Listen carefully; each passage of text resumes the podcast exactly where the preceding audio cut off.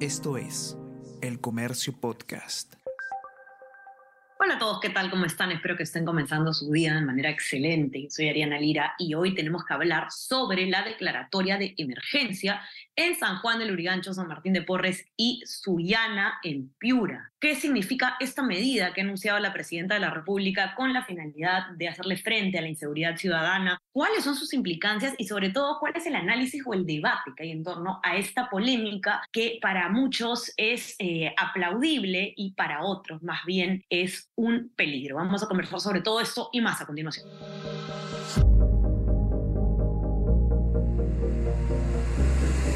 Tenemos que hablar con Ariana Lira.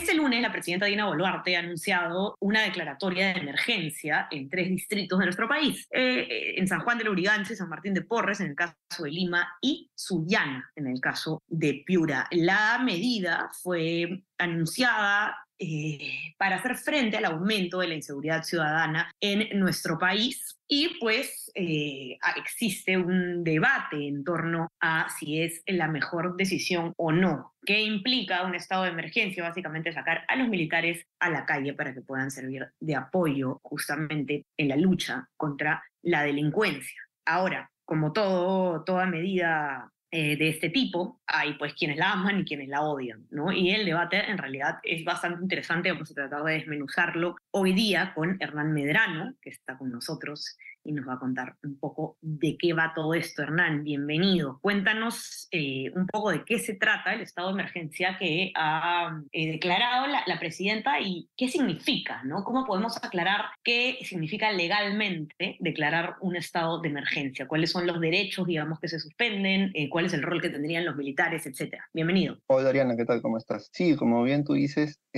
un decreto de emergencia para iniciar es una medida, ¿no? La cual es tomada por, por un gobierno, en este caso el Ejecutivo, y que principalmente eh, al tomar esta medida, lo primero que se hace es mandar a los, a los, militares, las Fuerzas Armadas a las calles, según la Constitución, en apoyo a la, a la Policía Nacional, ¿no? en el control del orden interno. En este caso, son tres jurisdicciones, en San Juan de Briganzo, Sullana y en Piura y San Martín de Porres acá en Lima. ¿no? Eh, ahora, y, y, junto con, con sacar a, a, las Fuerzas Armadas a las calles, eh, también se restringen algunos derechos fundamentales, ¿no? Eh, estipulados también en la norma constitucional. Normalmente son cuatro estos eh, los, derechos que se restringen, eh, los cuales son la inviolabilidad de, de, del domicilio. Esto quiere decir que, digamos, una autoridad, en este caso policial, podría ingresar al domicilio sin ningún reparo, ¿no? Pero siempre para fines de lo cual se, demandó o se, se dispuso este, esta medida, ¿no? Esta declaratoria de emergencia. Otro derecho es el tema de, de, pueden detener a una persona sin mandato judicial también, que, que transite en la calle, ¿no? La libertad de, de tránsito también se restringe y el tema de la libertad de reuniones. Ahora, esto no se conoce aún todavía si se van a restringir estos cuatro, estos cuatro derechos, dos, tres o uno, ¿no? Esto tiene que ser especificado eh, por la norma y, y, también el tema de cuál va a ser el control, eh, perdón, cuál va a ser el, el, rol específico de las Fuerzas Armadas, adicional al rol disuasivo o preventivo que, que se hace en estos casos. ¿no? Eso debe ser precisado porque también pueden tener otros, otra función. Eso -huh. no ha sido todavía eh, precisado ni señalado por, por, el, por el gobierno. Y eso justo es el, el, el embrollo del asunto, ¿no? Y, y, que da pie a que se, se pongan dos posiciones, antepongan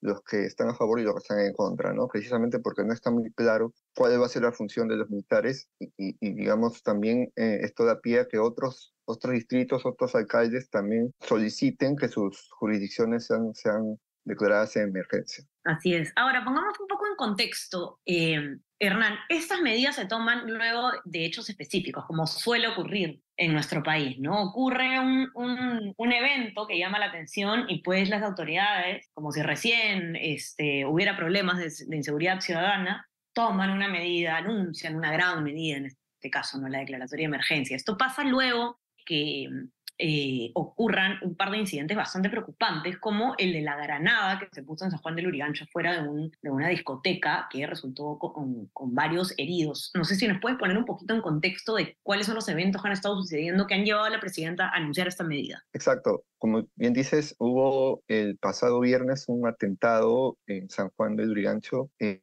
afuera de, en, la, puerta de un local donde se estaba presentando eh, un, cantante de cumbia conocido como Chechito. Eh, ah, Chechito había, eh, luego del atentado, anunció que él había sido este, presa de, amenazas, chantajes, ¿no? cobro de cupos, y que al parecer eso había sido como una advertencia para que, pueda concretarse este pago, ¿no? porque él no había accedido. Y a los dos días también hubo otro atentado en, también en San Juan de Urigancho, en la zona del muro, a una orquesta también de, de cumbia, los chicos de la cumbia, y, también dejaron una granada dentro del local donde se habían presentado.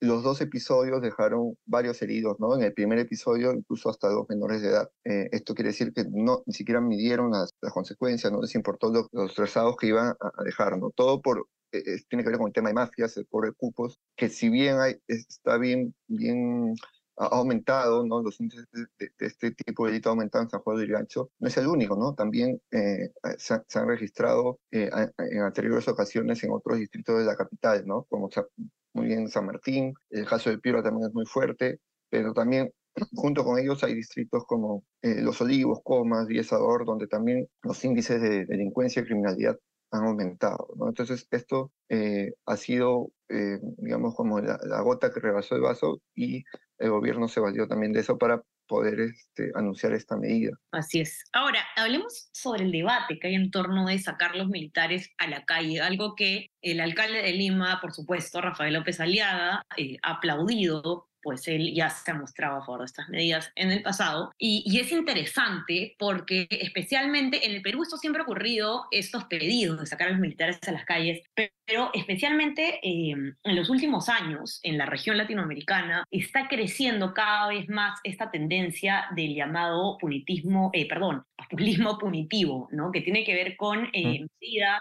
eh, digamos, de mano dura para enfrentar la seguridad ciudadana pero que en muchos casos son calificadas como populistas porque en realidad eh, no tienen el efecto, no tendrían el efecto que se busca. Y justamente esa es una medida, sacar los militares a las calles siempre se ha eh, debatido mucho y los especialistas en seguridad siempre han alegado pues que no es tan sencillo como parece, ¿no? Porque los militares son personas que están, están preparadas, están entrenadas para eliminar un enemigo en un contexto de guerra, no lo que ocurre en un Estado de Derecho donde la policía tiene que eh, detener a una persona en el marco de que es un ciudadano, llevarlo a la comisaría, etc. Claro, muchos dicen, no nos importa, con tal de que se elimine la delincuencia, que se reduzca, no tenemos problema en que se reduzcan también algunos de nuestros derechos de manera temporal caso, eh, eh, el mejor ejemplo que podemos poner, El Salvador con Nayib Bukele, ¿no? Se ha eh, reducido impresionantemente los niveles de delincuencia, pero esto a costa de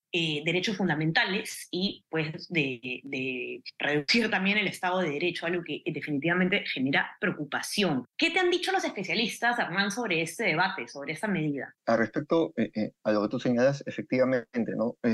Hay un, escenario que se da, que normalmente eh, la solicitud de, eh, salida de militares a las calles la dan las, eh, los alcaldes o cualquier autoridad, ¿no? regional, provincial o distrital. Y los especialistas más bien en el tema, al menos la mayoría o el, grueso, sí pone como que reparos, digamos, no están de acuerdo la mayoría con esta medida, principalmente esta, de acuerdo al contexto en el que se da. ¿no? La mayoría opina que se da más que todo por, por un pedido, un clamor eh, popular ¿no? de, la población y que también se suma a los alcaldes.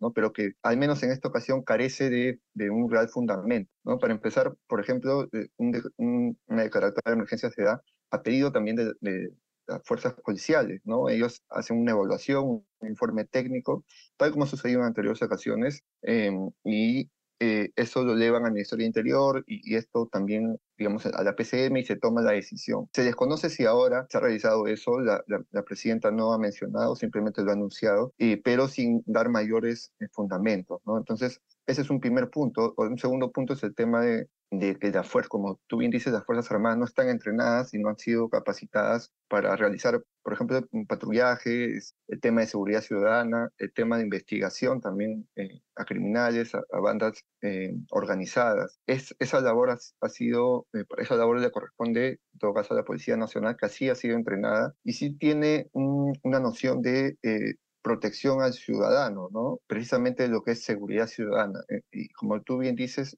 las Fuerzas Armadas han sido entrenadas, capacitadas en un contexto bélico, ¿no? De guerra. Y, y si nos ponemos más, eh, digamos, a la modernidad, sí, bueno, no hay guerras, pero sí eh, han sido entrenadas para un contexto más de, captura, ¿no? De, tema de más, más, bélico, un contexto bélico y donde puedan desarrollar sus, sus, sus capacidades, ¿no? No necesariamente responder a la protección eh, en zonas urbanas. E, ese es el, esa es la gran diferencia entre las Fuerzas Armadas y la, Policía Nacional. Eh, y bueno, los que están a favor se valen, eh, su posición principal es que ellos no van a actuar si no vayan, vayan a cumplir solamente un rol preventivo y disuasivo. E, en pocas palabras, simplemente van a estar, digamos, en las calles haciendo presencia, ¿no? Entonces, eso, digamos, ahuyentaría de cierta, de cierta manera al accionar delictivo. Pero, ojo, los militares no salen sin armas, ¿no? Eso también lo, deja claro los expertos. Ellos eh, en todo lugar necesitan de sus armas y las armas que usan son de largo alcance, ¿no?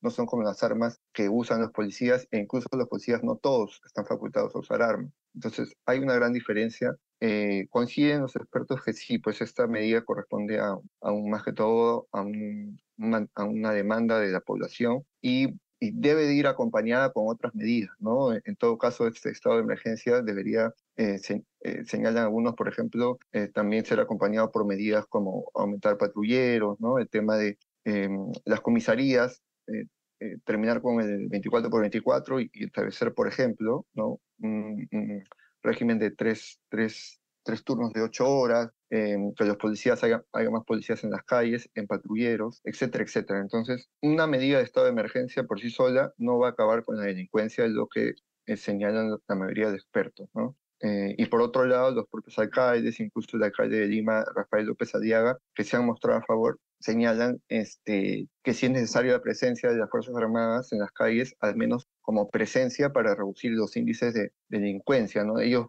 lo ven más como una medida inmediata para eh, al menos frenar la ola de delincuencia que hay una percepción de que va en, su vida y nadie lo, puede parar, ¿no? Y en el fondo también hay, que decir que hay una, una ineficacia, al parecer, de los, eh, en este caso del, Ministerio Interior, del gobierno, por tomar medidas oportunas, ¿no? Y que realmente, eh, al margen de satisfacer la, la, demanda popular, sean realmente efectivas y también eh, fortalezcan a la real institución que, que combate la seguridad ciudadana, que en este caso es la Policía Nacional. Correcto, Hernán. Quiero invitarlos a todos los que nos acompañan hoy día que puedan ingresar a leer este importante informe. Lo recomiendo de verdad porque es un tema del que se va a seguir hablando estos días bastante y van a poder entender todo lo que está ocurriendo alrededor de esto, todos los argumentos a favor y en contra para poder participar de manera informada en cualquier discusión o debate que tengan ustedes al respecto. De esto se va a seguir hablando. Además, en el informe están las cifras justamente sobre el aumento de la delincuencia y se cita también un informe de ese data eh, sobre los recursos municipales que tienen, valga la redundancia, las municipalidades para enfrentar la seguridad eh, ciudadana. En 10 distritos de Lima no hay ni siquiera un agente de serenazgo por cada mil habitantes y muchos datos más, en, tanto en el informe de Hernán como en la otra nota que les comento que está citada dentro de eh, este, esta nota informativa. así que entren a mirarla y también no se olviden de suscribirse a nuestras plataformas. Estamos en Spotify y en Apple Podcast para que puedan escuchar todos nuestros podcasts y suscríbanse también a nuestro WhatsApp, El Comercio Te Informa, para recibir lo mejor de nuestro contenido a lo largo del día. Hernán, te mando un abrazo. Muchas gracias por estar acá. Igualmente, Ariana, un abrazo. Y estamos conversando entonces nuevamente el día viernes. Que tengan un excelente día. Chao, chao. Tenemos que hablar con Ariana Lira.